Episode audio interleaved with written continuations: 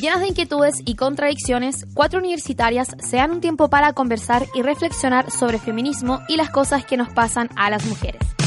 Desde la radio JGM ya comienza un nuevo capítulo de Copadas. Nos pasan cosas.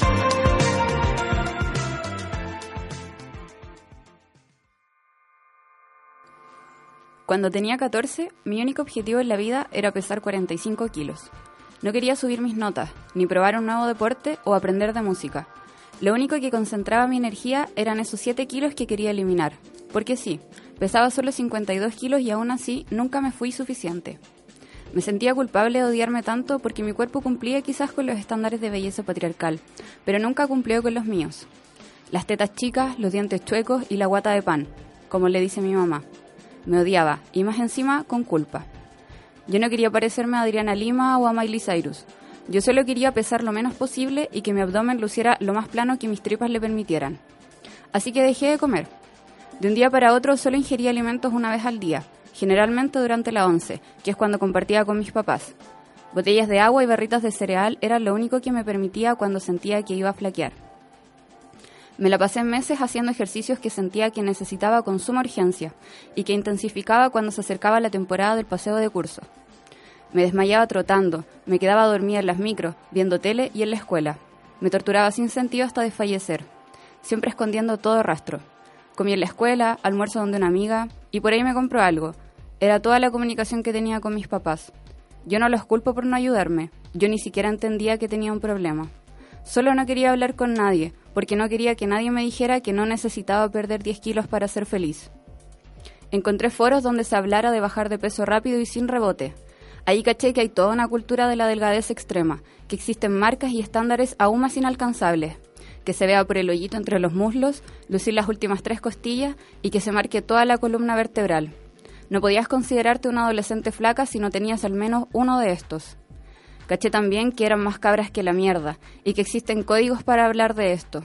La princesa Mía y la princesa Ana son las formas de llamar a la bulimia y la anorexia. Estas cabras cachaban que estaban enfermas, tenían diagnósticos médicos, pero para ellas las princesas Mía y Ana eran sus únicas aliadas y solo con ellas podrían ser felices. En ese tiempo conocí a la Isi. Su meta era aún más ambiciosa que la mía. Teniendo 13 años, ella quería pesar 35 kilos. Y lo logró. A la Isi la internaron durante más de un año en la clínica. Sus papás tenían para pagarla, por suerte, porque un tratamiento por trastornos alimenticios incluye desde psicoterapia, control y atención médica, asesoramiento nutricional y muchos, muchos medicamentos. Un par de millones de pesos por lo bajo. A la Isi no la vi nunca más. Supe que la internaron un par de veces, que se intentó matar. Ni hoy ni antes entiendo qué pasó, ¿Por qué me sentía así? Si probablemente era mi cuerpo el que ponía incómoda a mis compañeras en los camarines cuando nos bañábamos después de educación física. Hoy me sigo preguntando cómo lo hace la Ariana Grande para ser tan flaquita.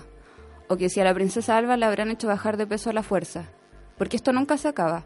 Es una mierda que se queda por siempre, que te saca la lengua en los probadores del mall y te hace sudar frío cuando te dicen bikini. Una amiga me dijo anoche que los desórdenes y trastornos alimenticios son un problema que van de la mano con el sistema patriarcal y sus mandatos para con nuestros cuerpos, y que todo este trabajo se refuerza a través de los medios de comunicación y la publicidad. Según los resultados de la séptima encuesta en línea de la rebelión del cuerpo, un 84% de las encuestadas reportó que su silueta no corresponde a la que les gustaría tener. De verdad el único camino es amarse y perdonarse. Y con esto no quiero sonar cliché, no quiero decir palabras manoseadas como aceptación y amor propio. Quiero que entiendan que necesitamos perdonarnos desde el fondo de nuestro corazón.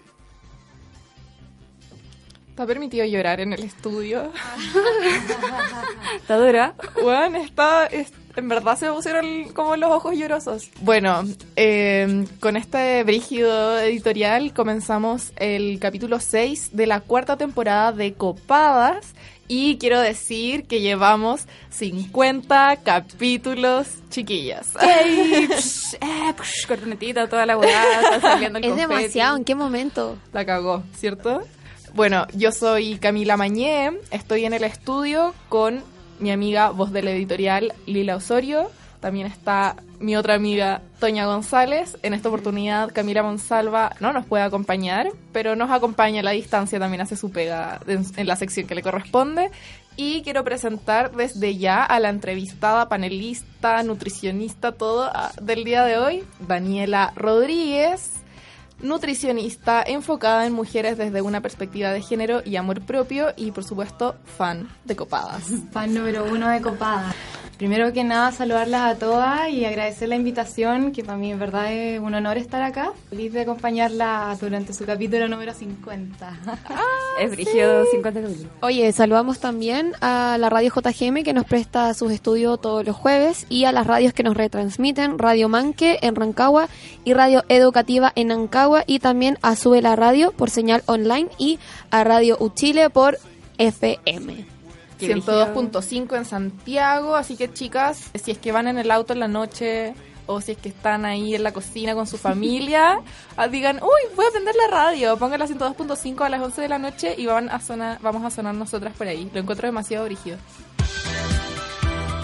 ¿Te gustaría enterarte de conflictos socioambientales, temas de género y feminismo y la agenda cultural de la semana? Ingresa a radiojgm.uchile.cl y encuentra noticias, columnas y entrevistas desde un enfoque social y comunitario. Oigan, eh, ¿cómo les ha ido con Bentley? ¿Han probado algunas otras cosillas? Probé todos los sabores eh, de los lubricantes. Y ya tengo mi favorito. ¿Ustedes tienen su favorito, su sabor favorito? Mi sabor favorito es frutos tropicales.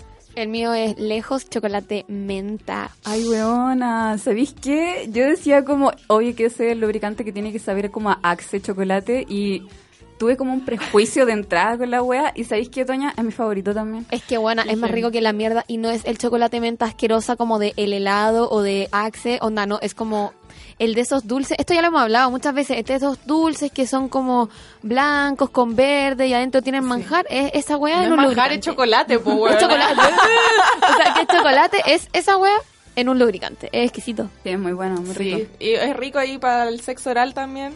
Eso, para eso es rico, como es, es muy rico de comérselo, ¿cachai? Sí. Oye, y entre otras cosas, ustedes saben que yo todavía no me atrevo a ocupar la copita menstrual, pero el otro día lo intenté y ocupé la copita de Bentley. Bentley. Y debo decir que no fue tan terrible. Como que lo, me ayudó, la copita era rica, era como- no, no me asusté en comparación como a lo mejor con otras copitas que era como... "Ah", o a lo mejor yo estoy más madura, no sé cuál de las dos. Sí, hay algunas que son muy duras. Esta Sí. parece que igual es como No, viola. es súper blandita y no me costó así con, con lo bruta y gil que soy yo, no me costó nada. Así que también recomiendo las copitas de Bentley. ¿Quieres proponer el tema para el próximo capítulo o tienes sugerencias para el programa? Síguenos en nuestras redes sociales. Encuéntranos en Instagram, Twitter y Facebook como Copadas JGM y conversemos un rato.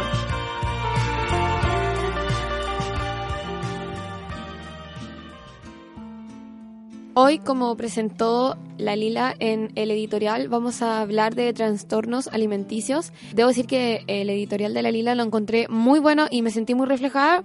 Y tampoco quiero decir que yo creo que todas las mujeres hemos vivido trastorno alimenticio, porque obvio que no es así. Yo no. Pero, por ejemplo, la Camila no, pero yo sí, así toda mi vida, creo que no, no desde la vereda de la lila, ¿cachai? Pero sí desde la vereda de como, pucha, veo que a todas mis amigas como que esto les importa y a mí no. Como que yo era esta típica niña que comía y no, no preguntaba qué, qué son las calorías, onda buena, qué son las calorías, no tengo idea, ¿cachai? Como papas fritas, papas fritas, arroz, arroz, ¿cachai? La mayo, mayo, onda, la lechuga, lechuga, pero no preguntándome como qué hay detrás. Y llega una edad, que yo creo que es como los 14, 13, que como que uno ya empieza como con la pubertad, le empiezan a gustar los niños, las niñas, no sé, lo que sea, y te empezás a preocupar por tu peso, po. y yo empecé a ver cómo eh, mis amigas les importaba esto, entonces a mí me empezó a importar, y luego de alguna forma creo que yo terminé siendo como a la que más le importaba, ¿cachai? Porque también depende mucho del cuerpo de uno, pues como si tú eh, ingieres mucha comida, eh, subes de peso o no, porque tu metabolismo, si haces deporte, cosas así, yo no hacía ni un deporte, ¿cachai? Ni una weá, mi metabolismo no es el de Ariana Grande, ¿cachai? Onda, no, es un metabolismo normal. Y creo que con el tiempo sufrí así mucho de trastorno alimenticio y lo veía también en todas mis compañeras. Como todas mis compañeras, el peso les importaba mucho, mucho, mucho. Y como tenías compañeras que todos los lunes llegaban con una dieta nueva. Onda, la dieta de la piña, la dieta de la, La naranja, la dieta de la, de la, no sé, de como la proteína, la dieta de la lechuga. Y mil weas, y mil weas, y mil weas. A mí me pasó que puede que yo no haya, mm, no sé si no creo que haya sufrido algún trastorno alimenticio. Igual lo he contado antes, pero yo antes era como súper deportista y jugaba caleta de básquetbol y todo. Y cuando se estaba acercando mi gira de estudio, y creo que después también me puse como brígida en lo de contar calorías. Quizá no era necesariamente un trastorno alimenticio porque creo que también me, Mm, me preocupaba como en alimentarme bien, como saludable, pero era esa weá como maníaca de revisar el, daba vuelta como todas las cuestiones que compraba y tenía como una aplicación en el celular que me contaba como las, las calorías que consumía al día y no, no, no sé, como que tampoco fui como muy constante, pero todos hemos tenido como episodios así medio, medio loquitos. Sí, como pequeñas presiones que se vuelven como obsesivas casi. Sí, tú Dani, cuéntanos quizá como experiencia personal en esta etapa del programa, por así decirlo, ¿sufriste algo similar? Eh, sí, totalmente. O sea, yo cuando era más chica, como esta, en la edad en que se dan como estos trastornos por lo general, como en la adolescencia media, como de 14 a 16 años, eh, también sufrí como inseguridades con respecto a las comidas, como una sobreatención al tema de la alimentación y al peso. Claramente eh, era súper angustiante y también me daba cuenta que mis compañeras estaban como en la misma mentalidad, como que de a poco todas nos íbamos como apoyando un poco y como que esto se iba masificando y mm, bueno, las mamás como que de repente no saben cómo, cómo atinar frente a estas situaciones, entonces de repente también se les pega un poco como esto de apoyarte, pero igual termina siendo dañino. Mm. Entonces al final siento que falta mucha como educación con respecto a la nutrición. Por y de parte de los padres también. Claro, de los padres porque son como problemas que los padres no saben enfrentar bien, porque por un lado está bien que la hija se quiera cuidar, que quiera cuidar su alimentación, pero falta educación como en medir cuál es el límite. Mm. En el fondo, cuando mi hija ya está como sobrepasando eh, el límite de lo sano, esto se está compartiendo, se está eh, volviendo en una obsesión, o esto está bien, eh, es normal. Pero claro, o sea, yo, a mí también me pasó a los 14 años que me volví muy insegura, como con mucho tema con la comida y menos mal con el tiempo tuve una súper buena red de apoyo y asistí, digamos, como atención psicológica para en el fondo como sanar estos problemas. No tuve nada grave como bulimia o anorexia, pero sí en el fondo había algún tema con la alimentación. Y creo que en el fondo el camino que esto es un viaje, me entendí, esto entre comillas del amor propio, que claro, suena como manoseado, pero es un viaje que demora mucho tiempo y uno nunca lo finaliza. el, recorrido. Es un recorrido, yo sigo en mi recorrido, ¿cachai? Sigo en mi viaje, pero creo que todas las cosas que me pasaron finalmente me llevaron a ser quien soy hoy día.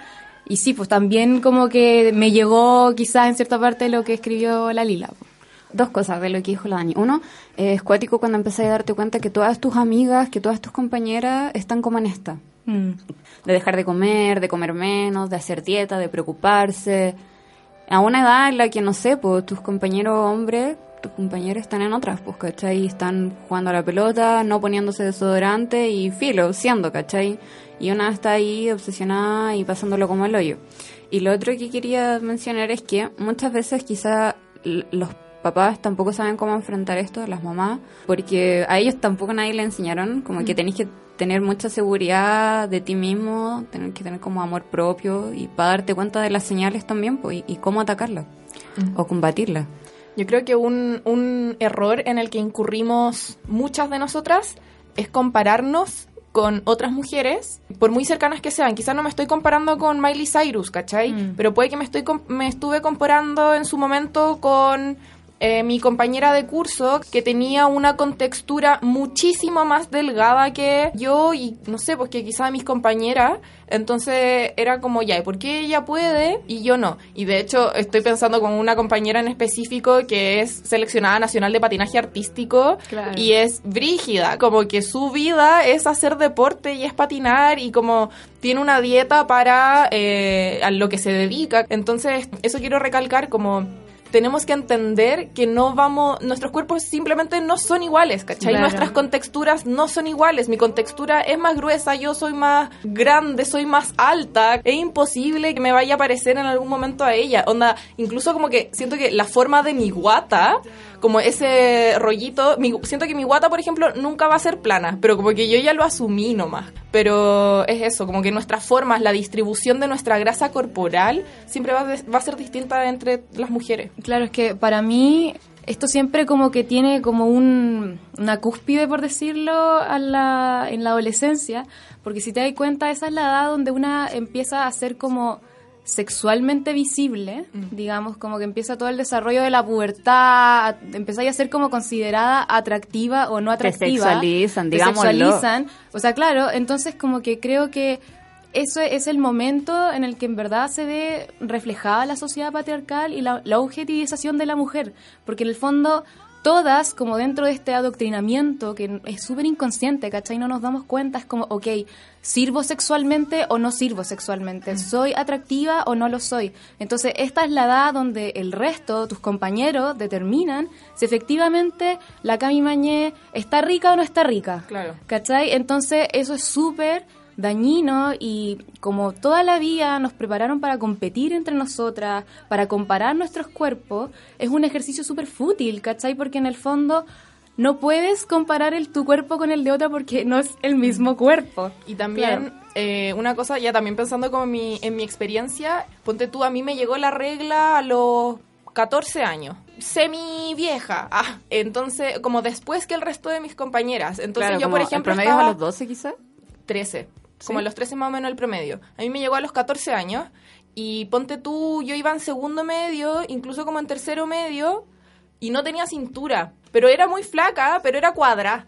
Entonces, eh, y, y como que las pechugas me deben haber crecido como en cuarto medio, ya no era plana plana, pero bueno, ahora tampoco es como que sea, oh, qué pechugona, pero como que mi desarrollo, mm, no sé, como corporal, un poco como esta madurez corporal, se vio un poco más tarde que mis otras compañeras. Entonces mis compañeras yo las veía con una cinturita de avispa y yo haciendo estas cuestiones, estos movimientos como de rotación. De pared a pared. Como esa, de esas máquinas que están en las plazas en que uno se gira, que estuvieron muy de moda como en los 60 cuando también estaba de moda la cinturita de avispa. Todas querían también imitar ese cuerpo Full de Jane modelo. Fonda. Esa. Jane ¿Cachai? Fonda Style Aerobics. Audrey Hepburn también. Entonces, no sé, eso, como, bueno, también nuestros desarrollos eh, como que son en, en épocas distintas y simplemente como que va a llegar en algún momento, hay que, hay que asumirse nomás. ¿cachai? Oye, yo quería decir algo que nadie me mira, entonces he estado así como media hora, weón, y nadie me ha pescado, pero me enojé. Ah. Quería decir que todo, todo lo que han dicho eh, me, ha hecho mucho sentido y me acuerdo que una vez con la Cami estábamos hablando en mi casa en verano el hecho de como que, puta, no tengo el cuerpo de Ariana Grande, de Ariana Grande, ¿cachai? Como que tengo mi cuerpecito que soy como más alta, más grande, ¿cachai? Es que existen tipos de cuerpo, po. y a lo que quería ver es que también la gente te caga mucho la cabeza, porque yo me acuerdo que yo iba, puta, weón, no sé, octavo o primero, y me acuerdo que un niño me dijo como que me gustaba, que a él le gustaba mucho como las niñas chiquititas. Como chiquititas, como bajitas, ¿cachai? Como flaquitas, como pequeñitas. Ya, yo no soy como alta, como la Cami o algo así, pero tampoco soy chiquitita, weona. Onda, soy como normal o no sé, ¿cachai? Onda, soy como, weón, soy lo que soy, ¿cachai? Y yo pensaba como, weón, tengo que ser chiquitita. Onda, como chucha, me saco 5 centímetros, weón, mis brazos adelgazan mucho más. Y como metiéndome en todo este rollo también de como que a los hombres les gusta este tipo de mina, y yo como metele jean, metele lechuga, toda la cuestión. Pero es porque te meten cosas en la cabeza. Como Bueno, también tu mamá te mete cosas en la cabeza, weón. Por ejemplo, yo creo que mis trastornos alimenticios tienen demasiado que ver con mi mamá. Onda, weón, ustedes han visto mi mamá. Onda, esa weona es como una Barbie, weón. Onda, la princesa Diana queda como fea al lado de mi mamá. Tengo estos recuerdos, no sé, como en un restaurante o almorzando y yo como, alguien va a pedir postre y yo como, obvio que sí, onda con la mano más arriba que la mierda y mi mamá mirándome con, ¿de verdad vas a pedir postre? ¿De verdad te vas a comer eso? Antonia, cuídate. Y yo, y yo ya, bueno, no me como el postre y todo, pero obvio que después iba como a escondidas o no sé qué y me comía la hueá, pues, porque obvio que quería. Entonces es como la gente que puede ser tus amigas del colegio, tus hermanas, porque yo también creo que esa hueá pasa mucho con las hermanas. Cuando tú eres mujer y tienes tu hermana, ¿cachai? Tienen un trato súper violento, weón. Y yo lo veía al menos con mi amiga y se tratan como de la guatona, la no sé qué, o como, no te pongáis. Yo me acuerdo que a mí mi hermana me decía que no me pusiera su ropa porque se le iba a agrandar.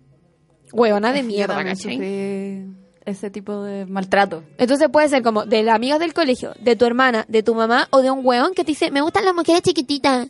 Como, y una se queda ahí, pa, pa. que al final pa. es resultado de todo, porque todas están en contra de las mujeres, pues. las mismas mujeres, los hombres, Entonces al final, si es que ya ahora que menos mal estamos como concientizando con el feminismo, con la sororidad y todo el tema, la infancia hubiese sido mucho más fácil, pues, porque en el fondo las mujeres competían entre ellas, los hombres criticaban a las mujeres y la objetivizaban, entonces al final tú nunca tenías no tenías paz, pues, que está ahí todo el rato estaba ahí entre medio.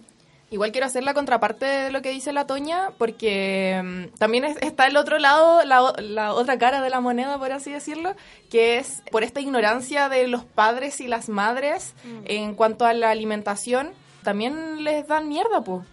Mi mamá me daba como, me mandaba al colegio como marraqueta con mortadela ¿cachai? Y suflitos de queso de colación, como marca Que no me entera la colación, me encantó. demasiado. Y onda en una botella de cachantún, como un jugo, un jugo yupi en polvo. Y esa era mi colación de cuando pendeja. Qué brillo, Entonces, claro, mi mamá es lo opuesto a la mamá de la Toña pero también esa agua es cero nutritiva, po. No sé, hay como mucho desconocimiento de cuál puede ser una dieta saludable para uno, para tus hijos, hijas. No, demasiado. Aparte, nosotros como nutricionistas todo el rato hemos hinchado de que tiene que haber en los colegios como educación nutricional, ¿me entendís? Porque eh, no es algo tan ajeno, o sea, es lo que comís todos los días, entonces, ¿cómo no vayas a saber? Como qué es lo que comís, ¿cachai? Es súper básico. Como que la gente no tiene idea, ¿me entendís?, sobre alimentación o no saben lo que es discernir entre una proteína y un carbohidrato. Mm.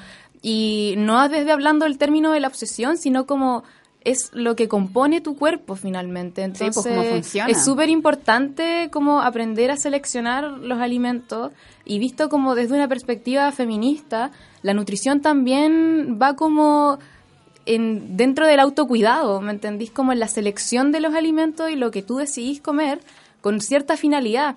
Entonces al final es como ser dueña de tu cuerpo, o sea, el, empoderamiento de este. Entonces, por supuesto que la nutrición es un acto político finalmente y puede ser visto de una perspectiva feminista.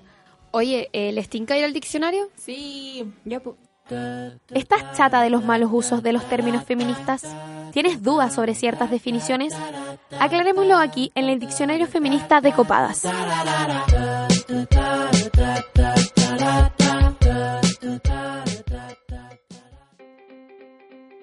Hoy en nuestro diccionario feminista definiremos trastornos alimenticios.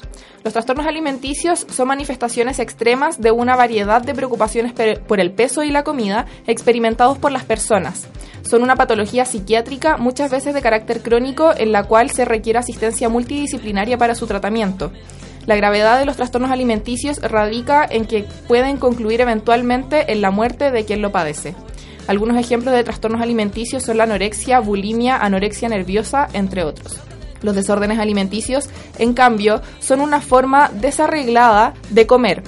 Pueden variar entre calidades, cantidades, horarios, número de veces que se come en el día, entre otros. Sin embargo, no existe esa preocupación patológica por el peso, sino que solo es una forma desordenada de alimentarse, por lo que su solución dependería de establecer un orden en cuanto a las comidas diarias y su cantidad. ¿Algo que agregar, querida invitada? Está perfecta la definición. Siento que como en, la sociedad chilena, como que mucha gente tiene desórdenes alimenticios. Mi papá. Onda, la gente que no toma desayuno, ¿cachai? La gente que almuerza a las 4 de la tarde o que no come ni una huevada, come dos veces al día. Es que como volvemos volviendo al tema, hay mucha falta de educación nutricional, entonces los desórdenes tienden a verse mucho. Por ejemplo, tú con los pacientes tenéis mucho que corregir porque hay errores de repente en cuanto a calorías, en cuanto a cantidades, calidad, la distribución, hay muchas cosas que se pueden como corregir. Ya cuando es un trastorno es algo ya que requiere en el fondo un equipo multidisciplinario, ¿me entendís? Como que un psiquiatra como que traza las líneas generales del tratamiento y los profesionales tienen como labores súper delimitadas porque la idea es que no se entrecrucen entre ellos como para que no perjudiquen el proceso del paciente. Pero los desórdenes son fácilmente corregidos por un nutricionista, ¿me entendís? Porque no hay como de repente son vistos o desde la ignorancia o desde la despreocupación, como que no es prioridad en tu vida, o sea, tú estás, ahí- estás ahí en otra y comí lo que está en la máquina y chao, ¿me entendí? Un trastorno es, es mucho más serio, tiene una, un una cosa detrás, de repente temas de vínculos, de apego, factores socioculturales, Pero mucho más siento complejo. que, siento que los desórdenes igual pueden llevarte a generar un trastorno. Lo que pasa es que yo creo, imagino que todo puede partir por un desorden. O sea, si este desorden se, se intensifica y termina como adquiriendo, ya rayando en la obsesión, sí puede convertirse fácilmente en un trastorno. Pero por separado no son lo mismo. Yo creo que casi todos, inclusive los nutricionistas, de repente tenemos desórdenes alimenticios porque no alcanzamos, eh, qué sé yo, ¿cachai? Pero trastornos eh, alimenticios ya tienen como cosas en específico, como criterios diagnósticos en el fondo. Ujú. Oye, y mm, ahí me- en, el, en el diccionario mencionamos eh, la bulimia, la anorexia. ¿Qué otros trastornos alimenticios existen y cómo se define cada uno? Ya. Es como, igual es compleja las definiciones porque yo soy nutricionista, no soy psicóloga, entonces como que también hablo como a grandes rasgos de lo que se ve en la literatura y como lo que te enseñan. Está la anorexia, la bulimia y los trastornos de alimentación no especificados.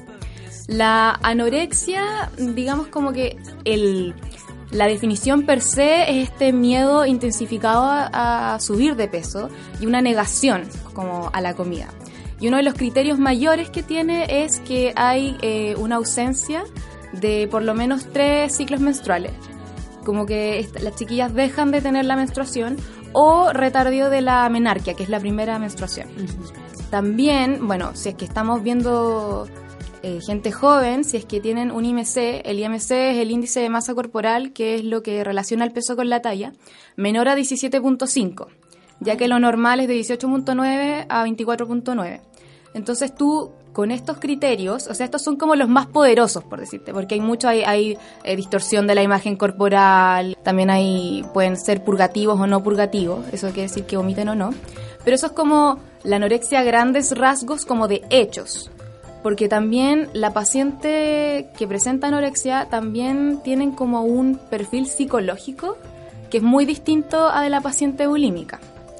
Eh, la paciente anoréxica es muy como autoexigente, por lo general. Claramente estamos hablando a, a- En términos generales, términos sí. generales, pues, o sea, puede que haya una que no lo sea. Pero son personas muy autoexigentes, por lo general es como la matea del curso, ¿cachai? Que tiene 7, 7, 7, 7, que está en el equipo de debate, de deporte, de no sé qué, es como todo... La que lo hace todo. Todo, mucha autoexigencia. La bulimia, por otro lado, es una persona que tiende a ser más ansiosa, más impulsiva, es el alma de la fiesta, es muy extrovertida, seductora. Eh, en su alimentación hay más como caos. ¿Me entendís? Tú ahí tenés que llegar como a estructurar. En la otra, como a desestructurar un poco. En la bulimia tiene como un apego que es más bien ansioso, como inseguro, preocupado. La anorexia es como un apego más evitativo como de que yo tengo el control, ¿me entendí? Y yo controlo mis emociones mediante el control de la comida.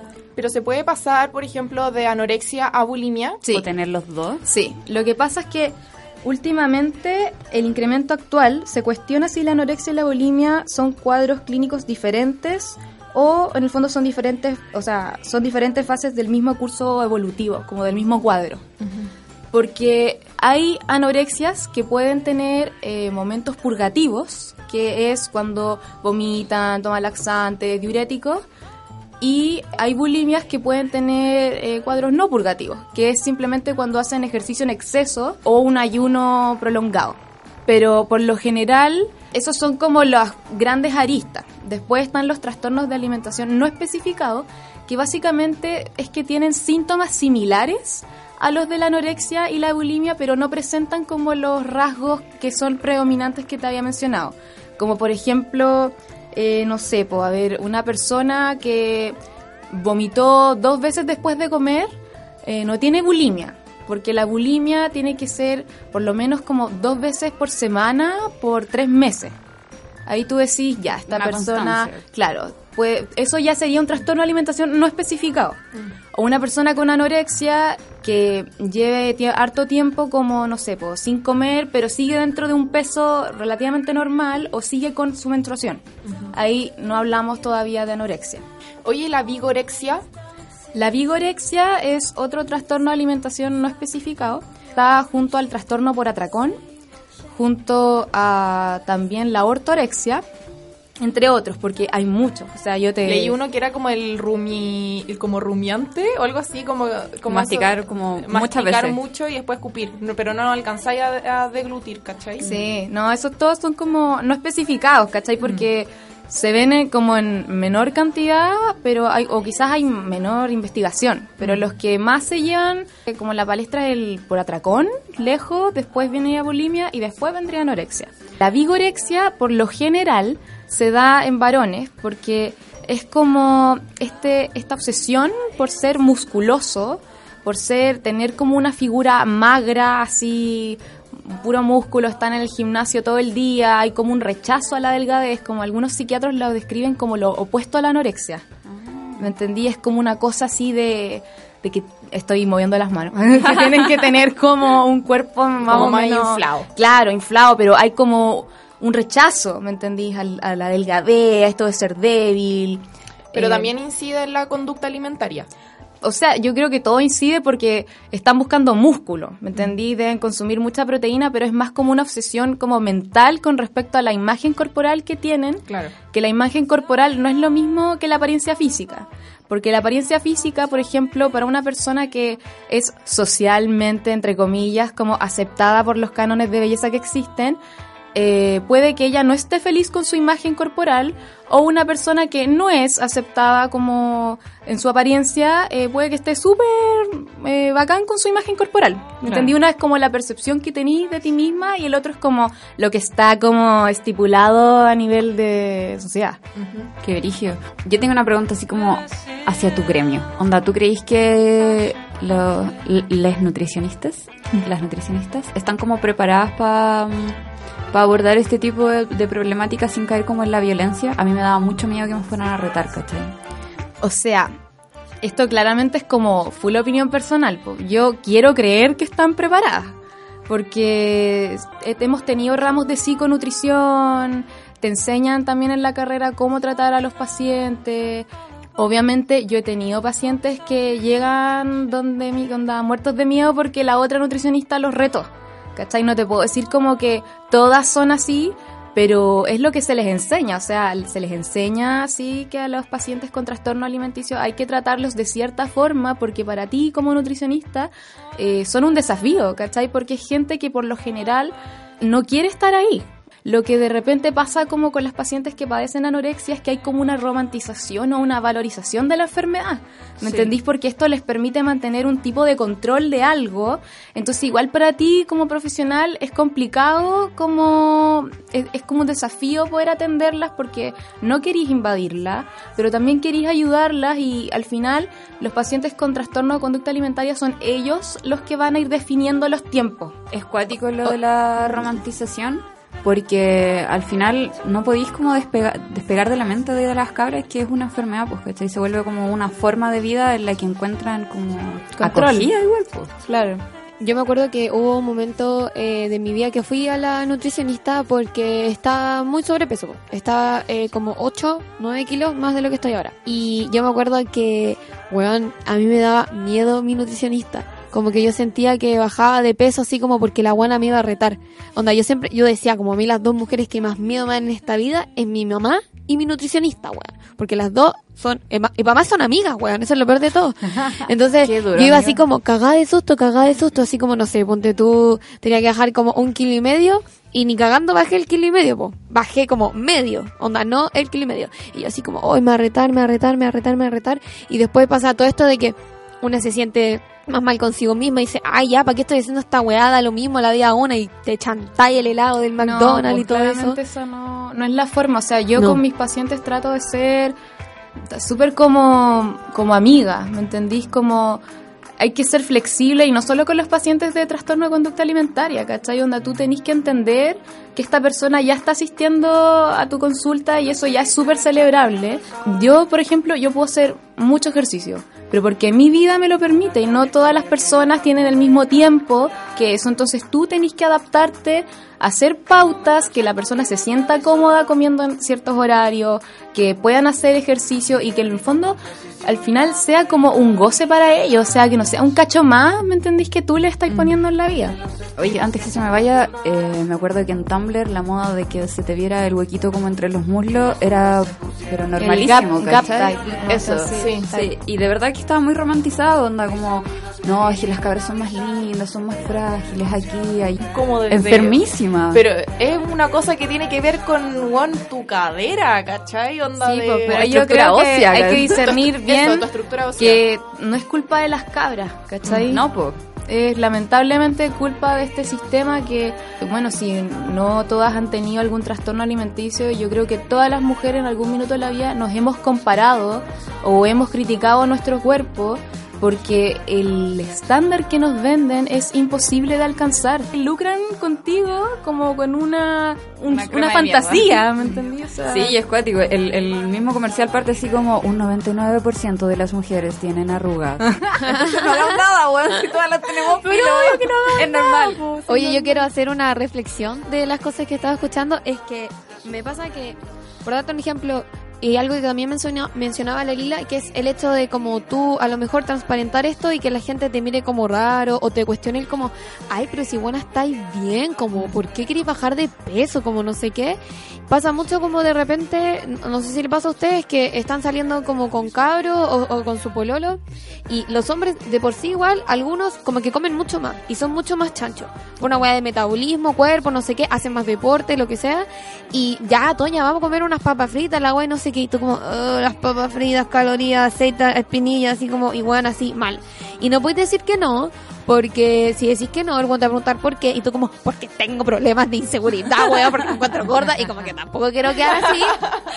y si, o si no como, mm, no tengo hambre, pero bueno, no hemos comido en ocho horas, mm, es que no tengo hambre, como tampoco quiero quedar como, no sé, extraña.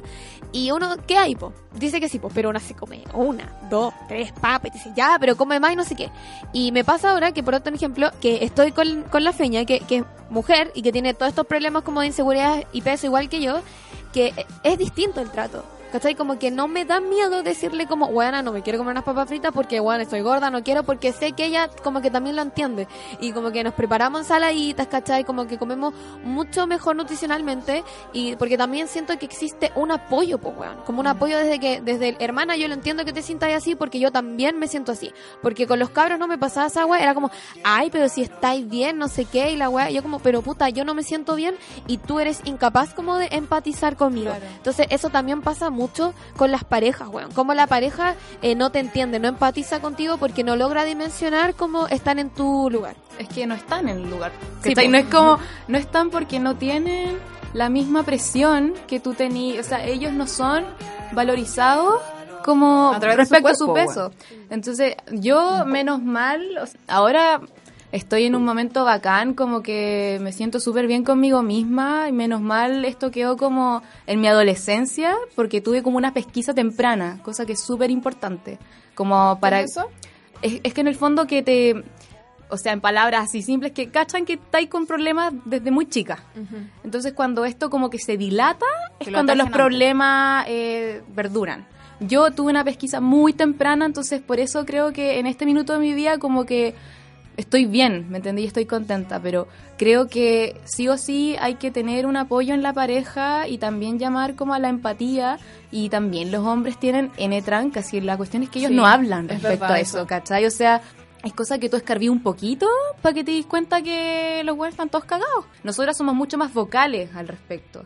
Y eso está bien, ¿me entendís? Pero creo que también va desde la empatía y la falta de empatía de repente ni siquiera consciente porque no lo viven. Mm. Son muy herméticos también en las inseguridades que tienen. Pues. Sí. Como que puede que haya alguien con sobrepeso, quizá con un peso normal, pero que, que, que aspira más porque puede que también se esté compura- comparando con el guachito rico y mm, no, no lo expresan y difícilmente si es que no lo expresan lo van a saber manejar, ¿cachai? Por eso me gustó eso, eso que dijera y de que los hombres también tienen sus rollos y no una cuestión solamente que nos afecta a las mujeres. Quizá nosotras lo expresamos más o, o también el mercado nos está imponiendo cánones de belleza constantemente quizá nosotras lo tenemos como en mayor medida o somos la- más las mujeres, pero eso no quiere decir que también eh, hay hombres que no sufran o no tengan inseguridades por eh, su cuerpo. No, claro, y igual encuentro que la idea es, yo me imagino que la idea es que da lo mismo la persona que está al lado tuyo, o sea, da lo mismo si es Arnold Schwarzenegger o es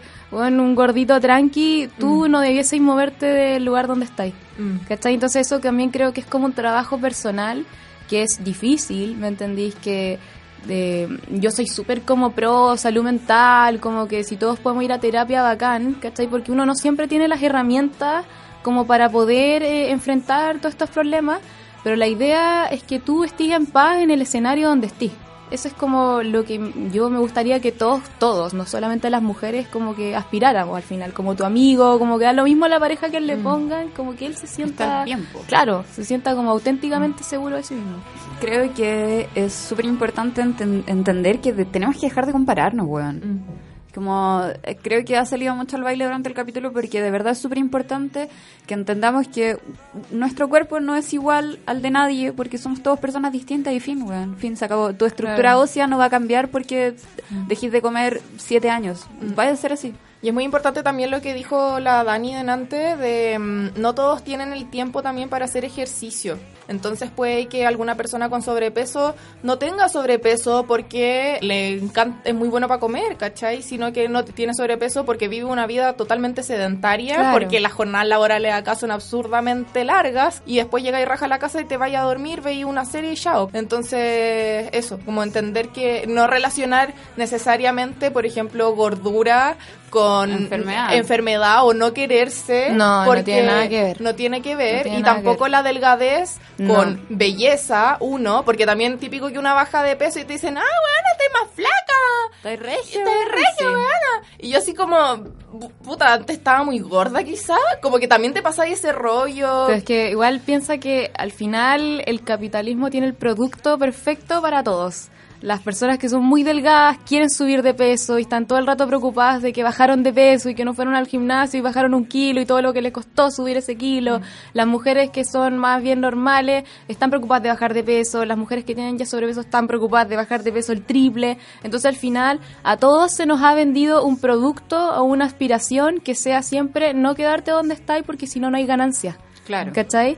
Entonces, es como, ¿por qué quería estar de acuerdo de, de alguien que no solo te inseguriza, sino que además lucra con esa, inseguri- esa inseguridad? Como con todas estas lógicas mercantiles. Porque chucha, estamos de acuerdo, cabra. Claro, o sea, si pensáis, si el día de mañana todas las mujeres nas- eh, despertaran satisfechas, la cantidad de empresas que quebrarían, Claro. son miles. En el capítulo de la salud mental, nosotras hablamos de la ansiedad como una enfermedad mental, pero también puedo decir se relaciona como con esta ansiedad de, de la comilona. ¿Puede ser también la ansiedad, además de una enfermedad mental, un trastorno alimenticio? Mm, yo te diría que no es la ansiedad un trastorno alimenticio per se, sino es algo como que gatilla eh, trastornos alimenticios, porque en el fondo, ¿qué es la ansiedad? La ansiedad, así como ya explicándolo de un tema desde una arista muy primitiva, es como el fondo que viene un león, ¿cachai? Y tú estás lista para correr. Se activa todo el sistema simpático, donde se detiene la digestión, están los músculos ahí, estás lista para correr, virar rápido. Ya, pero en la vida real del día a día, este león se transforma en cuentas, en deadlines, En jefes pesados, en WhatsApp tenemos que hablar y hay que no En te dicen nada más, en en, pruebas. pruebas, en comparaciones, exposiciones, peso. Y uno no puede salir corriendo del WhatsApp, ni no puede salir, no puede ir a dar tu examen de grado, ¿cachai? Entonces, ¿cómo se responde ante eso? Mediante la comida, ¿cachai? Como esto de, de triturar, de desgarrar con los dientes, es como un acto así como primitivo, ¿me entendís? Como de una violencia que tú tenés que ejercer para como correr del león, estoy haciendo comillas, que no estáis corriendo. Oye, eh, ¿les tinca ir a la pregunta copada? ¿Cuáles son tus contradicciones? ¿Cuáles son tus dudas como feminista? Intentemos resolverlas aquí, en tu pregunta copada. ¿Cómo se les enseñó de nutrición? Cuando chica en el colegio, mi familia me obligaban a comer carne porque ellos creían que era como lo más saludable, lo mejor, a mí no me gustaba y todavía tengo recuerdos de cuando me obligaban a comer carne, etcétera. Y ahora que ya estoy grande y que puedo hacer las cosas por mí misma, soy vegana y aquí estoy viva a pesar de todos los comentarios que decía mi familia, mis profesores, los profesores que tengo en la U y todo, porque igual se puede tener una alimentación diferente y no consumir carne. De cómo se me enseñó nutrición, según yo, nada. Lo que, lo que he aprendido ha sido con los años, pero de cuando era más chica me gustaría haber sabido más. Por ejemplo, se nos decía siempre, desde niñas, colegio, que para estar sanas tenía que ser flaca, no tener guata, ser regia, casi que ser rubia, ojos azules, para ser como una niña bien pero yo siempre como que nunca he cumplido esos parámetros y siempre he creído que ni siquiera soy como una persona sana. Así que yo creo que, pucha, hay algo que se tiene que enseñar desde niñas y que creo que ahora se está como tomando más la conciencia con todo lo que ha salido últimamente, pero igual falta harto. Hola chiques, pues digamos que en nutrición empecemos con la pirámide alimenticia que enseñan uno en primaria, eh, ya después en secundaria fue como un poco la pirámide alimenticia, pero ya como después como calorías, ejercicio, buen físico, no grasa para el acné. Eh, las niñas se tienen que cuidar los, eh, el cuerpo. Ya después cuando tenía, ya soy licenciada en ciencias naturales, entonces ya en la universidad, específicamente una materia que se llama bioquímica, vi ya sobre nutrición, me tocó aprender sobre el mapa metabólico y todo, entonces ahí fue donde ya tomé conciencia y ya, besos desde Colombia. Besitos para Colombia, pues. Sí. Eh, eso se me había olvidado la pirámide alimenticia. Sí, a mí igual. Eh, yo venía pensando cómo me enseñaron de nutrición y iba a decir la mentira de que nunca me enseñaron, pero a mí sí me pasaron la pirámide alimenticia. Entonces sí, me enseñaron muy básicamente. Yo quería comentar sobre la cabra que es vegana y me parece bacán porque nadie nos habla nunca cuando nos enseñan de nutrición en esa famosa pirámide que existen distintos tipos de dieta y que puedan ser beneficiosos. Dani, para nuestras escuchas que son veganes o quieren serlo, ¿Cuál es tu recomendación? Eh, me dijiste, dijiste esto como de suplementarse. Ya, mira, al igual para ser vegano, como te decía, sí o sí hay que tener como, si es que estáis partiendo, tener una asesoría nutricional, porque ha pasado mucha gente que como que se va, que está bien, que es el argumento mayor que debiese ser. O sea, yo creo que la gente que es vegana ojalá lo haga como por los animales y no como por un tema individual de que, ay, quiero estar regia, ¿cachai? Porque no es el fin, ¿me entendí? Eh, cuando tú tenés que partir, siempre partir por asesoría nutricional. Los nutrientes críticos, bueno, claramente son las proteínas, porque es como lo primero que se corta. Pero hay hartas opciones, por ejemplo está el seitán, el tempe, el tofu, la carne soya, eh, las legumbres cuando son mezcladas con, con, cereales, por ejemplo, con arroz o con fideos, tenéis como toda la complementación aminoácidica que es lo que se supone que tiene como el bistec, ¿cachai? O sea, la carne tiene todos esos aminoácidos. Si los consumís por separado no voy a tener la misma cantidad de aminoácidos. La quinoa es un cereal que tiene todos los aminoácidos. Lo que pasa con las proteínas vegetales es que tienen poseen menor digestibilidad, entonces hay que aumentar el consumo como en un 20 en un 30%, pero es súper lograble, ¿cachai? También, bueno, claramente es la B12, que es eh, una vitamina que solo se obtiene mediante fuentes animales, entonces sí o sí tiene que ser suplementada en el, por ejemplo, yo hasta ahora soy ovo lácteo vegetariana, eso quiere decir que como huevos y leche y nada de carne, porque estoy como, llevo dos meses, ¿cachai? Bueno, pero igual eh, bien. Y mm, sí o sí me tengo que suplementar, ¿cachai? Y yo tomo B12 como en un, un polvito que vende Dulzura Vital, que te comís como una cucharadita como chiquitita al ras todos los días. Y si no, te, te inyectáis B12 intramuscularmente o subcutáneamente, que es como ya para la gente como que no se va a tomar el polvito, se le va a olvidar, que creo que es cada seis meses, no estoy 100% segura. Yo tomo el, el complejo B que viene en pastillas. La Yo cantidad, la cantidad de B12 que viene en el complejo B es suficiente para una persona que es vegetariana. Creo que depende de cada como producto, no, no te podría decir, pero yo eh, en la dieta vegetariana no tenéis como déficit del resto del complejo B. ¿Me entendís? Como que hay solo B12. Entonces siento que de repente quizás consumir la B12 es como lo más eh, como efectivo. ¿Me entendís? Pero no te va a pasar nada malo por consumir ese complejo. complejo B. ¿Cachai? Yo consumo uno que no voy a decir la marca porque no me auspicia y es caro, así que filo. eh, yo se trae como el 100% de la B12 diaria. Ya, Entonces me tomo una pastilla y era. Claro, lo que pasa es que en el fondo la B12 eh, sirve como para mantener el funcionamiento correcto del sistema nervioso central y para, en el fondo, hacer la síntesis de ADN. Entonces es súper importante como que sea suplementada.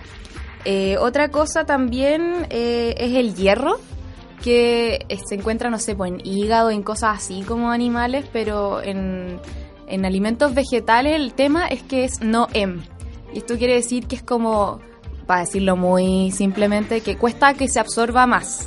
Entonces, lo que uno tiene que hacer con los alimentos que eh, vegetales que son ricos en hierro, como las espinacas, las semillas de sésamo, las lentejas, es consumirlo, ojalá con un cítrico. Con vitamina C. O sea, yo le echo limón, ¿me entendí? A la espinaca o, o no sé, comerte un kiwi de postre, ¿cachai? Porque la vitamina C mejora la biodisponibilidad del hierro y eso hace que sea como más fácil de absorber.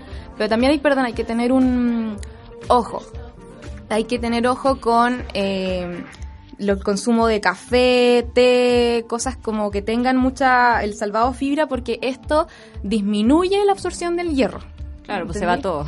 Claro, por ejemplo, eh, nosotras siempre hacemos como hincapié en que las embarazadas, y bueno, y nadie en general, como que está esta costumbre de que uno almuerza, ¿cachai? Se come la- el almuerzo y después se toma su tecito, su cafecito. Mm. Ya, error.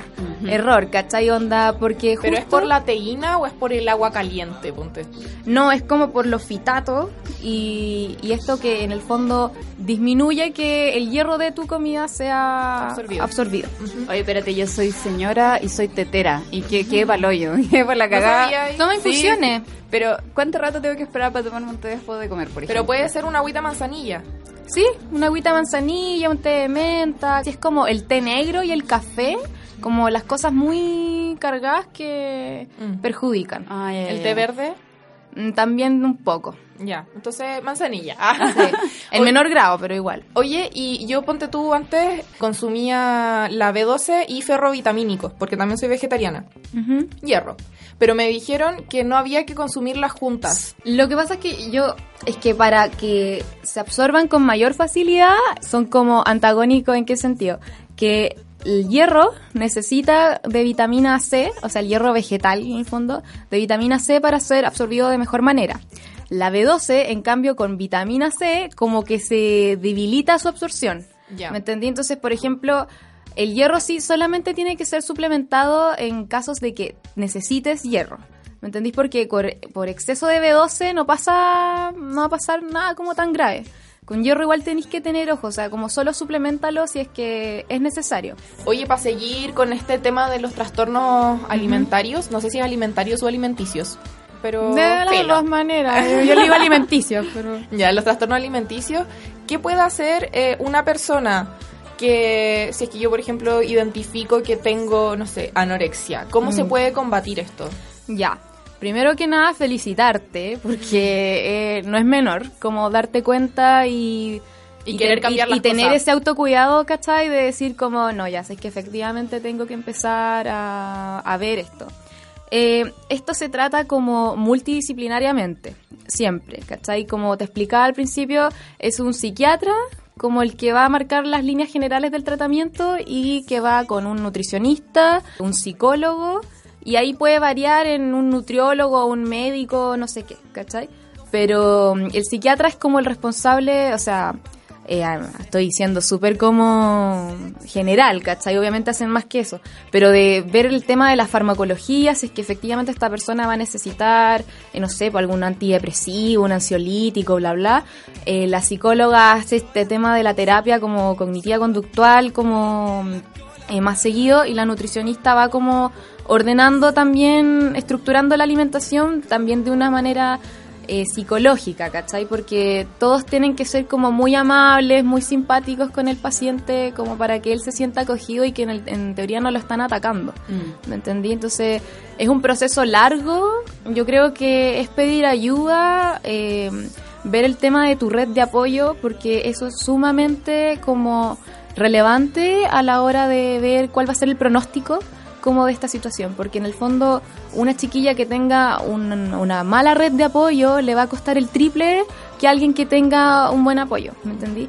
Eso era lo que yo también quería mencionar, que bueno, las redes de apoyo pueden ser tu familia, que ojalá sea tu familia, ¿me entendí? O, tus amigos, pero de lo contrario, eh, así como yo veo la nutrición desde una perspectiva feminista, y me concentro más que en solo la alimentación. También hay psicólogas que hacen como psicoterapia feminista, por si alguna las necesita. Y en Instagram está el arroba redpsicofem, el arroba nuevo Sergio en bajo centro. Y bueno, yo estoy viendo una psicóloga feminista que la encontré buenísima, que se llama Valentina Bali. Y también, ya como por último, eh, la José Faraos, la, cotineja en Instagram hizo como un club, entre comillas, que era como para hacer revisiones de libros, películas y bla, bla, como una vez al mes, que se llama Club Femizombie, que está en Facebook y que terminó transformándose en una red gigante de apoyo de mujeres que se piden consejos, se dan datos. De hecho, yo los datos de la psicóloga los saqué de ahí. Entonces también unirse como, yo creo que siempre tener la mayor cantidad de apoyo como para poder enfrentar la situación. Oye, y mm, relacionado con esto de las redes de apoyo, que muchas veces yo puedo identificar que mi amiga tiene un trastorno alimenticio, pero pasa eso, como que no la quiero juzgar, ¿qué puede hacer, qué puede hacer una persona que está acompañando que e, evidencia este comportamiento en alguien cercano? Ya, yo creo que lo más importante que todos y ustedes, las que están escuchando, tienen una amiga que tiene algún tipo de trastorno de la conducta alimentaria, es no juzgarlas, porque partir de la base que no es culpa de ella. O sea, claramente ella no quiere estar así, nadie quiere estar, sentirse miserable, nadie quiere estar sufriendo. Entonces, no actuar desde una actitud castigadora o juzgadora o de ya, pues, come, pues, bueno, anda, ¿cómo es posible? No, ¿cachai? Como partiendo desde el cariño de la amistad, eh, ver si es que los papás están enterados de esto, si es que efectivamente los papás son una buena red de apoyo, porque quizá eh, son un infierno para la cabra, entonces ahí quizás, no sé, descartar esa opción. Mm. Eh, no invitarla a comer o darte festines con ella o como incitar a cosas que a ella la hagan sufrir. Mm. ¿Cachai? Porque las amigas, o sea, todas nos hemos dado un patatús con las amigas y, mm. y, como que cuando nosotros nos juntamos nos pedimos esto y otro y bla, bla. Entonces, evitar estos como episodios con tu amiga porque a tu amiga le causa dolor esto. Entonces, como. Son gatillante al final. Claro, entonces al final ya se caga la risa un ratito, pero después está súper eh, afectado. Mm. ¿Cachai? Entonces tú como amiga, apoyarla. También hay un ejercicio que yo quería decir es súper concreto y sirve mucho, que yo lo aplico para mí, se lo digo a mis amigas para que también se los enseñen, que es que, a ver, ya, una se considera una buena amiga. Entonces, si viene una amiga con cualquier problema de cualquier índole, a decirte, Cami, ¿sabes qué? Estoy súper cagada, me siento fea, horrible, de verdad, siento como que no voy a lograrlo, ¿qué le dirías tú? Estoy puro weando. Ah. Ya. Entonces, porque ahí tú estás siendo una buena amiga no, en verdad no sé, yo lo dije un poco como en broma. No, pero la tiraría ahí para arriba, ¿sí o sí? Sí, sí, como amiga, sí, linda, huevona, estáis bien. Obvio, entonces cuando tú tengas un problema de cualquier índole, tenéis que extraerte de la situación y decir, ya, a ver, si viniera una amiga a decirme exactamente lo que a mí me está pasando, ¿yo qué le diría a ella? Y eso decírtelo a ti.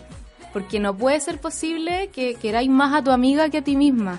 ¿Cachai? Entonces, como que si tú le decías a tu amiga las cosas que te está diciendo a ti misma en tu cabeza, como, bueno, te veis horrible, en verdad, ¿qué onda tu rollo? No, asco.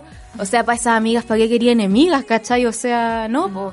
Entonces ahí, como siempre, cuando en el problema que sea, extraerse de la situación y no sé, pues decir, ya, si yo tengo una amiga que está a punto de entrar al examen de grado y estaba a la cagada y dice, no, me lo voy a echar, me lo voy a echar, yo le diría, amiga, estáis loca, estudiaste toda la tarde, onda, tenéis súper buenas notas, ¿cómo te vaya a echar? No me hace sentido. Entonces ahí te lo tiráis a ti. Y al final tú tenés que ser tu amiga. Intentar de que tu amiga que tiene este trastorno se apoye en sí misma, se acerque al feminismo desde la teoría, entienda también por qué está- le está pasando esto, que no es solo culpa de ella, que hay cosas que ella puede manejar con terapia.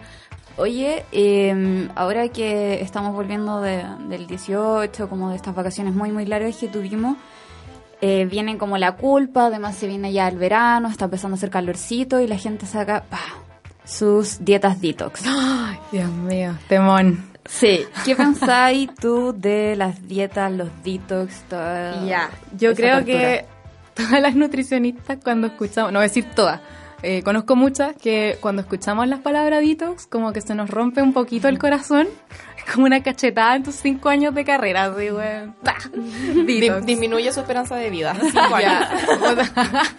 Cosas así. Para explicarlo como en términos muy generales, eh, el detox no tiene ningún sentido porque los órganos que están encargados como de desintoxicar tu cuerpo son el hígado, el riñón y la piel, en menor medida. Entonces tú, cuando en el 18 te tomaste tres terremotos, dos anticuchos, dos empanadas, bla, bla, nunca dejaste de desintoxicarte per se, ¿cachai? Ahora, si esto pasó es porque efectivamente hay o una falla hepática o una falla renal y ahí no se va a solucionar con un juguito de espinaca, ¿cachai? Se, se hospitaliza y se pone a diálisis, ¿me entendí? Entonces eh, hay que tener ojo como con lo que venden y promueven estas dietas y también ojo porque las, estos, estos bebidas por lo general están hechos como con hojas verdes y eso tiene oxalatos y el ácido oxálico eh, en el fondo cuando, para explicarlo así, cualquier científico me escuchara diría como, ¿cómo lo redujo a esto? Anda, me falta respeto, pero para que, para que se entienda muy simplemente hay que pensar como que son, el ácido oxálico son dos imanes que están juntos, estoy juntando las manos, que están juntos y mientras no se separen no pasa nada, ¿cachai? Pero en la digestión estos se separan y terminan uniéndose al calcio, al potasio y al hierro formando como pequeños cristalitos que al no ser absorbidos podrían potencialmente formar piedras en el riñón. Oye, quiero decir que yo soy esa persona. ¿Cómo? Yo soy esa persona ¿Formas buena. piedras en el riñón? Tan. Ah. Eres una piedra en el riñón. Ah, Soy una piedra en tu oye, riñón. pero con una dieta detox te, te soluciona todo. Tómate tres jugos. Bueno, sí, yo soy esa persona. Eh, puta, un día me desperté y no me podía mover, no podía respirar, no me podía poner los zapatos, no me podía poner los No, pantalones, nada, dolor, una pero. Y así como, mamá, no entiendo lo que está pasando, por favor, ayúdame. Y, fuimos al, a urgencia, yo vomitándomelo todo, y llegamos y me dijeron así como, ay, sí, son cálculos renales, y parece que tenía los dos riñones. Y así como, weón, ¿qué es esto? Por favor, ayúdame. Sácamelo, no lo quiero. Lo tenés, No, que, son mea- súper que mear, ¿o no? Sí, sí, los míos se deshacen Ay, antes de mearlo, pero mi, el doctor, el nefrólogo, me explicó que es por esto, lo que estabas diciendo tú. Yo de hecho no puedo comer espinaca. Está Wow. prohibida, ¿cachai? O sea, igual cada, para que la gente no quede traumada, cada cuerpo es distinto, ¿cachai? Onda, puede que tú hayas tenido la mala cueva de que te pasó esto, pero eh, tampoco es como con un jugo detox, ya no, ¿cachai? Onda, eh, no sé, es con un exceso, ¿me entendí? O cada cuerpo es distinto, no, no es como que sí o sí te va a pasar. no, bueno. Oye, y las otras, las dietas, las dietas. ¿Qué opinas tú de las dietas? Cuando yo te digo como, no, bueno, estoy haciendo la dieta de la manzana. Ya. ¿Qué me, qué me respondes? Mira, lo primero es que, mira, la dieta, per se, la palabra dieta es si tú te comes, por ejemplo, cinco pizzas al día, esa es tu dieta. Claro. La dieta es lo que se come, no, no es ni bueno ni malo, ¿cachai? Ahora, la palabra dieta está, pero bueno, de película de terror, donde a la gente le tiene pánico a la palabra dieta, o sea, se ahogan al, al tiro. Eh, yo lo que le digo siempre a mis pacientes como consejo es que vayan al Nutri que vayan o a la Nutri que vayan, la pauta que les den, siempre tienen que mirarla y decir, ya, ¿esto lo puedo hacer a 10 años más? Wow. Si la respuesta es no, chao. Porque en el fondo tú tenés que adquirir un estilo de vida que sea llevable para ti. Entonces, si el desayuno son tres almendras, el almuerzo es como un suspiro, eh, no sé, ¿cachai? Una puta, no, pues bueno, yo no voy a comer 10 años así, ¿cachai? Entonces, si el almuerzo son dos panes, eh, una frutita, eh, no sé, el almuerzo tiene mm, un taco así como el- como con lechuga, con porotos negros, con bla bla. Digo, mmm, puta, sí, sí, es que podría comer 10 años esto, o sea, ya jugando, ¿cachai? Entonces ahí tú decís, ya, efectivamente la dieta que me está dando esta cabra o este cabro funciona. Lo Puedo puedo llevar a cabo. claro. Entonces, las dietas, mientras sean factibles para ti, eh, bacán, ¿cachai? Porque mira, bajar de peso es muy fácil. O sea, cágate hambre tres semanas y vaya a bajar mil kilos. Pero el tema aquí de la magia es cuánto te dura esto, ¿me entendís? Porque no es ni una gracia bajar 10 kilos en, no sé, tres semanas y después subir 20. Claro. ¿Cachai? Entonces, Que, si nos podía explicar qué es eso como el comillas efecto rebote. Mira, para explicarlo de nuevo también, simplemente porque no me quiero ir como en la En la científica, no, ¿cachai? El efecto rebote es cuando las dietas son muy restrictivas, entonces el cuerpo de repente entra como en una sensación de que estamos como en sequía, ¿cachai? Como, ya, Hay que sobrevivir. Claro, esta buena no nos está dando comida. Entonces, lo que entre los vamos a aferrar, ¿cachai? Así a guardarlo para como grasa, ¿me entendís? Porque no sabemos cuándo de nuevo nos van a tirar comida, ¿cachai? Entonces, por supuesto que en algún minuto la persona ya está chata y por supuesto que también hay factores psicológicos. Come normal y come más de lo que estaba comiendo antes por todo este nivel de restricción y ahí en el cuerpo, ¡pum! ¿cachai? No, no te alcanza ni siquiera a procesar todo de la forma correcta, ¿me entendí? Y ahí es donde la gente sube de peso por dietas que son demasiado restrictivas y poco como sostenibles al fin y al cabo.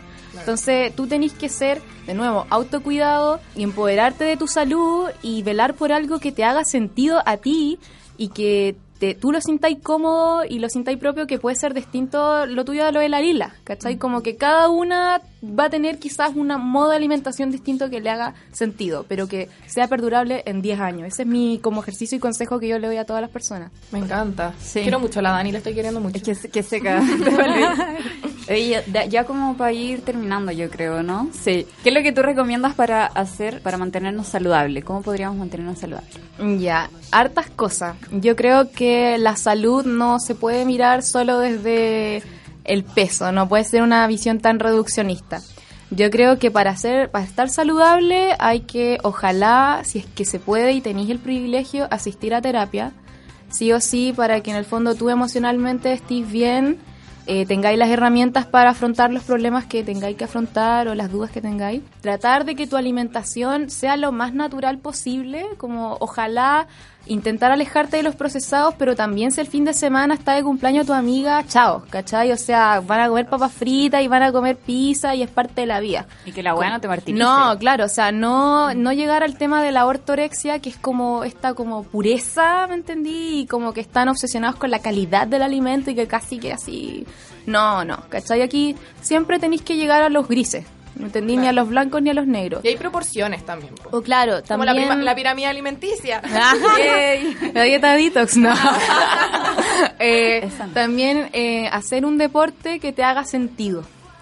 Porque no, no hacer un deporte que para ti signifique un sacrificio, ¿cachai? Un dolor, onda. Antes cuando yo claramente no tenía esta conciencia de mí misma, ni de mi cuerpo, ni del autocuidado, ni bla, bla, eh, puta, salía a correr porque obvio que tenía que hacer ejercicio, bla, bla. Ya, yo odiaba correr, onda, me ponía las, las zapatillas así como, ¿cachai? Iba a correr así como, bueno, ¿cuánto me queda? Onda, en verdad me, que- me quiero ir de esta weá, ¿cachai? Pasándolo mal. No, pues no puede ser así. Tenéis que encontrar un deporte que te haga sentido, que la gocís, la pasís bacán, y siempre ver, y esto es súper, súper importante como para que tú hagáis paz con la wea, ¿cachai? Es ver al deporte desde una perspectiva de autocuidado que en el fondo te hace bien para tus órganos, para la presión arterial, para tu corazón, para tus huesos, tus músculos, no para tener determinada figura ni determinado peso, porque al final lo termináis viendo como tu medicina, como tu terapia, y es como, puta, ¿cómo no voy a ir al, a yoga? po? Si me hace tan bien, en cambio, "Ah, tengo que ir a yoga para bajar 3 kilos. No, ¿cachai? Eso es como un castigo, o sea, no es una celebración así como bacán que me estoy cuidando, me preocupo. Quiero hacer una advertencia. eh, ojo cuando vayan al gimnasio y les hagan evaluaciones. Porque a mí me pasó que en el gimnasio, bueno, al que voy hasta el día de hoy, me dijeron, me hicieron esta típica evaluación, me dieron mi índice de masa corporal y tienen como un programa que te rellena como tu peso ideal, ¿cachai? Según tu índice de masa corporal, tu estatura, qué sé yo. Y dijeron que yo tenía que bajar 20 kilos. Ah, ya, tan loco. 20, Tan loco. 20. Y la cuestión como yo estaba me apurada porque iba a partir una clase que quería ir y le dije como ya mándame la cuestión al mail y no lo vi en ese momento. Y después yo reviso la weá en la noche y yo dije como, bueno, yo mido un metro setenta y tres, no puedo pesar 50 kilos. ¿Cachai? No, estáis loca. o sea. como eran literal 20 kilos. Entonces, ojo con eso porque y después yo les dije como, bueno, esta agua está mala y háganme la evaluación de nuevo y me dijeron, sí, sí, sabéis que realmente está mala, me la hicieron de nuevo y ahí me dijeron como ya es que este programa se llena las huevas solas por una hueá de marketing para que la gente vaya más al gimnasio. Pero que ¿Te das cuenta cómo juegan con nuestra salud, weón? También con las tallas, po. Y con mi salud mental, imagínate Eso. yo no cachara una de la De wea. hecho, Y yo mí- realmente me considerara sobrepeso porque en el gimnasio me dijeron esta evaluación de mierda. No, entonces, No, y de hecho a mí me pasó hace muchos años atrás que me, una mamá quería que atendiera a su hija porque estaba súper triste porque le habían dicho lo mismo que a ti.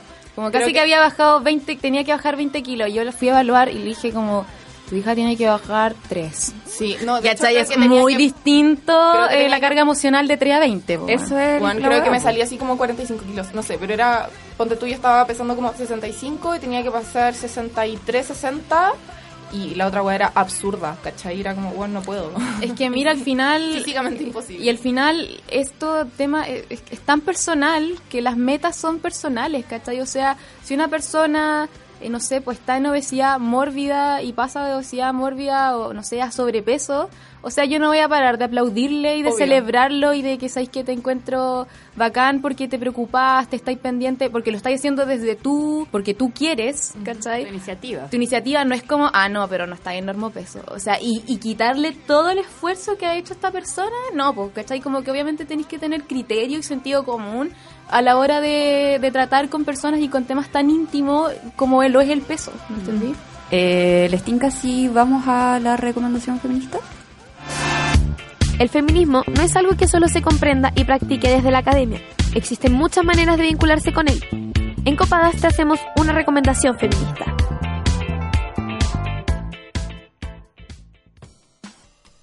La recomendación de hoy es la charla TED Why Thinking You're Ugly is Bad for You o ¿Por qué pensar que eres fea o feo es malo para ti? Este video revela que cerca de 10.000 personas al mes googlean la pregunta ¿Am I ugly? o ¿Soy feo o fea? y que 6 de cada 10 niñas prefieren no hacer algo en particular porque no se sienten lo suficientemente bonitas, entre otros datos impactantes. Por supuesto, la charla aborda las causas de estas inseguridades, culpando principalmente a la cultura que nos bombardea con modas como thigh gap y modelos talla cero. También muestra los beneficios de criar a los niños y niñas con las herramientas para combatir estas inseguridades y educarlos para que empecemos a juzgar a la gente por las cosas que hace y no por cómo se ve. Puedes encontrar Why Thinking You're Ugly is Bad for You con subtítulos en TED.com. Revisa la biblioteca feminista de Copadas como publicación fija en Facebook y Twitter y nuestras historias destacadas de Instagram. Podrás encontrar textos sobre introducción al feminismo, violencia de género, sexualidad y mucho más.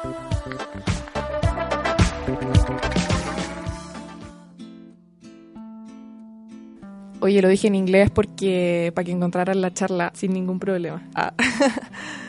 Eh, bueno, al final, entonces, lo que me quedó de lo que dijo la Dani es que para ser saludable tenés que tener eh, la- el, el concepto de salud de forma integral, pues, ¿cachai? Como hacer deportes, preocuparte de tu alimentación, pero así también de tus emociones y Claro. de cómo vayas enfrentando todos estos procesos. Mm. Oigan, una cosa que descubrí, creo que tú lo subiste, pero no importa. Que descubrí que en Instagram, si es que uno busca en Mm. Instagram, por ejemplo, ansiedad, depresión, y lo probé también con bulimia y anorexia, te sale un botón que es como, bueno, si estás buscando esto, quizá necesites ayuda. Sí. Y sale como obtener ayuda. Entonces puede ser una cosa como súper sencilla y te dan algún... Obviamente que escuchar el capítulo de Copadas es mucho más integral que la información que te puede dar Instagram. Pero está bueno igual. Está buena igual la aplicación que se pegó la cachapo. Así que agra- le agradecemos a la Dani. Cuéntanos tus redes sociales para que la gente se atienda contigo, conozca más información de las que tú compartes y todo. Eh, mi Instagram son dos, es arroba nutricionista.daniela Rodríguez y arroba Dani Rodríguez B con B corta, eh, por si tienen dudas personales, yo feliz de responderlas. Eh, estoy pensando también en hacer charlas como sobre conceptos básicos de nutrición, así que también ahí voy a estar dando como todos los datos, cuándo lo voy a hacer, etcétera. Y nada, pues eso, y un llamado también a unirnos como mujeres, a perdonarnos a nosotras mismas y, que en el fondo la sororidad yo creo que tiene, también es un concepto manchado, pero que tiene más poder del que creemos nosotras, como lo que pasó con las cabras del colegio con la lista negra, Ay, sí, que fue precioso. Sí, ay, eh, Y- contemos eso, que a mí me emocionó mucho. Después del capítulo que nosotras hicimos de bullying, eh, esta semana las chicas del André School de Santiago eh, publicaron una lista negra feminista Mm. diciendo como todas las cosas que tenemos que condenar. ¿cachai? Claro, ellas hicieron su lista negra condenando todas estas actitudes patriarcales, sí. Sí. Así que felicitaciones. Nos emocionamos mucho viéndola. Muy Y recomendación final, sean sus amigas, sus amigas propias. Eso yo creo que es lo que más te va... Porque al final eres la única persona que va a estar contigo hasta el fin de los días. Entonces, más vale caerte bien con la cabra que tenía acá arriba, porque si no, la voy a pasar pésimo. pues. Sí, ay, gracias Dani. Oye, y una canción, ¿con qué nos dejas? Eh, le quiero dedicar a todas las auditoras que nos están escuchando eh, y a todas las mujeres que en este minuto tienen algún trastorno alimenticio, Good as Hell de Liso, para que la gocen y se sientan Good as Hell. Eso. Oye, espérate, antes de irnos puedo decir una cosa muy rapidita. Es que quiero que todas tengan mucho cuidado cuando hablan de estas cosas, cuando eh, ponen estos temas o estas preocupaciones, sobre todo cuando lo hacen con les- las niñas pequeñas, ¿cachai? Eh, porque son mucho más susceptibles a no entender lo que está pasando ni cómo reaccionar. Así que si queremos tener ojo con las niñas, eh, pensemos cómo eh, transmitir la información. Eso. I do my hair toss, check my nails. Baby, how you feeling? Hair toss, check my nails. Baby, how you feeling? Woo, child, tired of the bullshit. Gone, dust your shoulders off. Keep it moving, yes, Lord. Trying to get some new shit in there. Swimwear, going to the pool shit. Come now, come dry your eyes. You know you a star, you can touch the sky. I know that it's hard, but you have to try. If you need advice, let me simplify.